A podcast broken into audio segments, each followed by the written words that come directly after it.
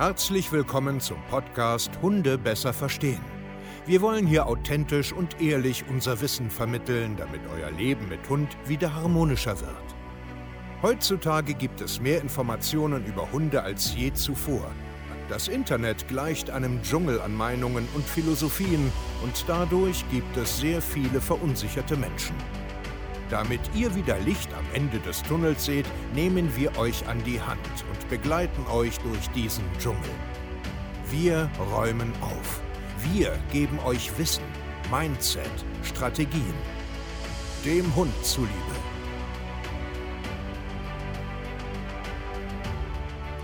Herzlich willkommen zu einer neuen Podcast-Folge Hunde besser verstehen, Wissen, Mindset und Strategien. Schön, dass du heute hier wieder dabei bist und dir einen kleinen Tagesimpuls holen willst, möchtest, magst, wie auch immer. Finde ich richtig cool. Vielen, vielen Dank.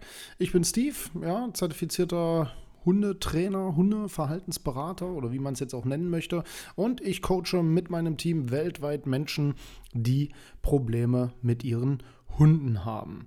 Und ich freue mich an der Stelle auch mal wieder, wenn du vielleicht mal ein Feedback ähm, zu unserem Podcast da lässt, wenn du einfach mal bei Instagram vorbeischaust, uns da vielleicht einfach eine Nachricht hinterlässt, ob du bei YouTube vielleicht mal äh, den Kanal abonnierst, da vielleicht auch mal einen Kommentar da lässt, wenn du uns vielleicht einfach hier unten in den Show Notes eine E-Mail mal schreibst, wie du den Podcast findest, finden wir hier, also als Team, Ganz, ganz klasse, wenn wir merken, hey, wir sind auf dem richtigen Weg.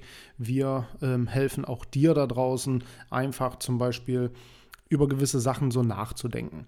Und darum soll es heute auch gehen. Ich pick mir heute ein Thema raus, ähm, was Hunde so unheimlich unterscheidet zu uns Menschen und auch so ja krass eigentlich ist. Und das sind so ein bisschen die Sinnesorgane, sage ich jetzt mal. Also nicht Sinnesorganes, vielleicht falsch, sondern ich möchte heute ausschließlich über die Nase des Hundes sprechen.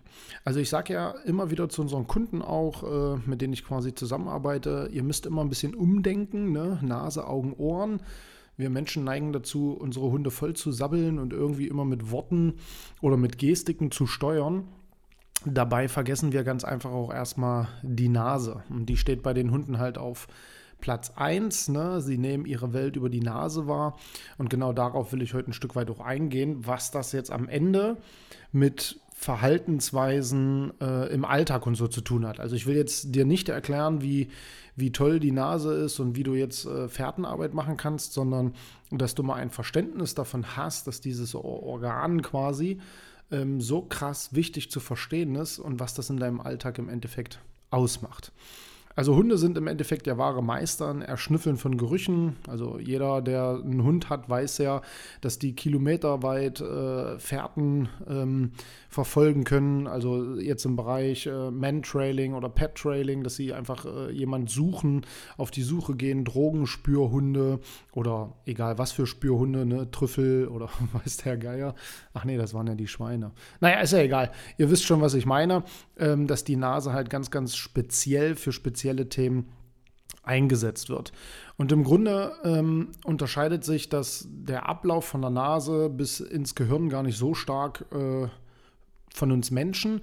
Aber wie das natürlich eingesetzt wird und mit was für einer ähm, ja, krassen Wiederholungsrate zum Beispiel Atemzüge und Gerüche da rein äh, knallen, das ist natürlich ein ganz, ganz äh, ganz, ganz andere Welt als wie bei uns Menschen. Aber so der Aufbau an sich ist jetzt gar nicht so unterschiedlich. Mal als Beispiel jetzt, ähm, unsere Riechschleim heute von der Oberfläche her sind so circa 5 Quadratzentimeter, also von uns Menschen. Und je nach Rasse beim Hund, also auch da gibt es natürlich Unterschiede, sind so 200 Quadratzentimeter gegen 5. Also das alleine ist schon Wahnsinn. Und viele Hunde in der Fährtenarbeit ne, ähm, haben Atemzüge 250 bis 300 pro Minute. Also das ist schon richtig krass, ne? Das geht. Dat, dat, dat, und ähm, wenn man das einfach mal erstmal checkt, dass das Organ schlechthin ist und dass die ihre Welt so wahrnehmen, kilometerweit, was hier los ist, ich glaube, dann macht man sich vielleicht auch immer mehr bewusst, wo man so vielleicht spazieren geht oder was für Eindrücke auf unsere Hunde einprasseln. Gerade im Bereich, wenn man jetzt trainiert oder wenn man einen aufgeregten Hund hat. Weil darauf will ich jetzt am Ende äh, kommen.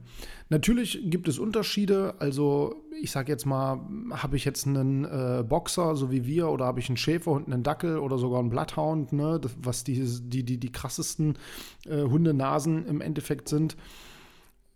Das sollte jedem klar sein. Ne? Ich sage jetzt mal, der Mops ist wahrscheinlich jetzt nicht mehr ganz so äh, gut drauf wie der deutsche Schäferhund, aber im Endeffekt ist die Nase trotzdem noch richtig, richtig irre. Also ich finde das immer so, so, so Wahnsinn, was die drauf hat und dass wir die eigentlich irgendwie völlig vergessen oder viele Sachen einfach nicht verstehen. Und da komme ich jetzt gleich drauf zu. Eine kleine Besonderheit natürlich noch äh, zu der Nase, was mir auch wichtig ist. Ähm, das nennt sich das Jakobson-Organ. So, und das ist im Endeffekt das befindet sich so am Gauen, so ein bisschen hinter den Schneidezähnen äh, und das dient der Wahrnehmung von Pheromonen. Und das heißt, die können quasi Gemütszustände und so weiter von Menschen und so erschnüffeln oder läufige Hündinnen und so weiter und so fort. Und das heißt, das, das ist eine krasse Besonderheit. Und deswegen gibt es ja auch dieses komische Sprichwort, ne? die können die Angst des Menschen erschnüffeln und so weiter. Und ja, da ist tatsächlich was dran. Und wenn man sich dessen einfach mal bewusst ist, dass Hunde fähig sind, ähm, Pheromone wahrzunehmen und ähm, ich will jetzt nicht unbedingt sagen zu deuten, das ist vielleicht wieder so ein bisschen äh, zu menschlich, aber dass da ganz einfach was los ist, okay? Weil ich erlebe immer wieder, dass ähm, läufige Hündinnen auch kastrierte Rüden und so weiter triggern oder auch Hündinnen und das liegt ganz einfach daran, dass die das Riechen, Wahrnehmen, Spüren und jetzt kommen wir dahin, wo ich jetzt eigentlich hin will. Im Endeffekt, was das für Verhaltensweisen bei deinem Hund auslöst. Weil du musst dir jetzt immer die Frage stellen, wenn du spazieren gehst, und das ist ja das, wo du rausgehst in die Welt und Gerüche und auch Pheromone, ja, durch Menschen, Hunde, Markierungsstellen, äh, Pipi, Kot und so weiter, was da eigentlich auf deinen Hund einprasselt. Und wenn du jetzt in der Stadt wohnst oder ständig auf eine Hundewiese gehst oder zum Beispiel durchs Wildgebiet läufst, muss dir einfach klar sein, wie dein Hund tickt und was der eventuell wahrnimmt, was du gar nicht siehst. Ich gebe dir ein Beispiel. Ein Kunde von uns hat gesagt, du Steve, ähm, ich trainiere das ja, ich suche mir auch eine reizfreie Stelle, aber mein Hund ist irgendwie immer außenorientiert und gestresst, obwohl hier überhaupt nichts los ist. Da habe ich gesagt, okay, wo bist du denn? Wo treibst du dich denn gerade rum? Ja, ich bin hier äh, so in den, äh, in den Weinbergen, müsst ihr euch so vorstellen, links und rechts große, äh, so, eine, so eine, ich weiß gar nicht, wie man das nennt, Weinfelder. Ähm, und auf jeden Fall ist es äh, im Nachgang ein großes Rehgebiet. Und dann kriegen wir ein, zwei, drei Videos und im dritten Video steigt tatsächlich dann ein Reh fünf Meter vorher hoch und zieht von dannen. Und da habe ich gesagt, und das hier ist jetzt für dich der Lerneffekt schlechthin und der beste Beweis, dass du als Mensch glaubst, du bist reizfrei unterwegs und hier ist nichts los. Und für deinen Hund ist es aber gerade, weiß ich nicht, der Spielplatz schlechthin oder die krasse Geruchswelt schlechthin, weil du bist mitten in einem Wildgebiet, wo das Wild sogar noch in der Nähe ist und die Gerüche deinen Hund extrem triggern und durcheinander bringen. Ja, also so, dass er kaum zuhören kann, weil du übertrieben fünf Meter von einem Reh weg bist. Du siehst das nicht. Für dich ist alles leise. Aber dein Hund nimmt die Welt über die Nase wahr. Und genau das will ich dir heute mitgeben, falls du da draußen das schon mal so ansatzweise gehört hast. Ja, Hunde äh, können gut schnüffeln. Hm, ja, die riechen ein bisschen was. Ja, die können Drogen finden. So wenig ist das nicht, sondern auch dein Hund und auch die Nase, die kriegt alles mit, was da draußen los ist. Und das ist die erste Informationsquelle, die auch quasi bis ins Gehirn rein donnert. Deswegen kannst du auch Hunde belohnen, indem du äh, das Leckerli übertrieben fast nur an die Nase hältst oder einfach mal dran schlecken lässt, weil das sofort direkt ins Gehirn reingeht und das Belohnungssystem im Endeffekt ähm, angeschossen wird.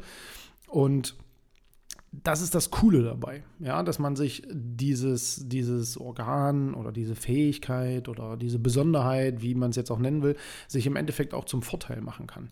Aber was ich dir heute hier mitgeben will, ist, denke viel mehr hündisch.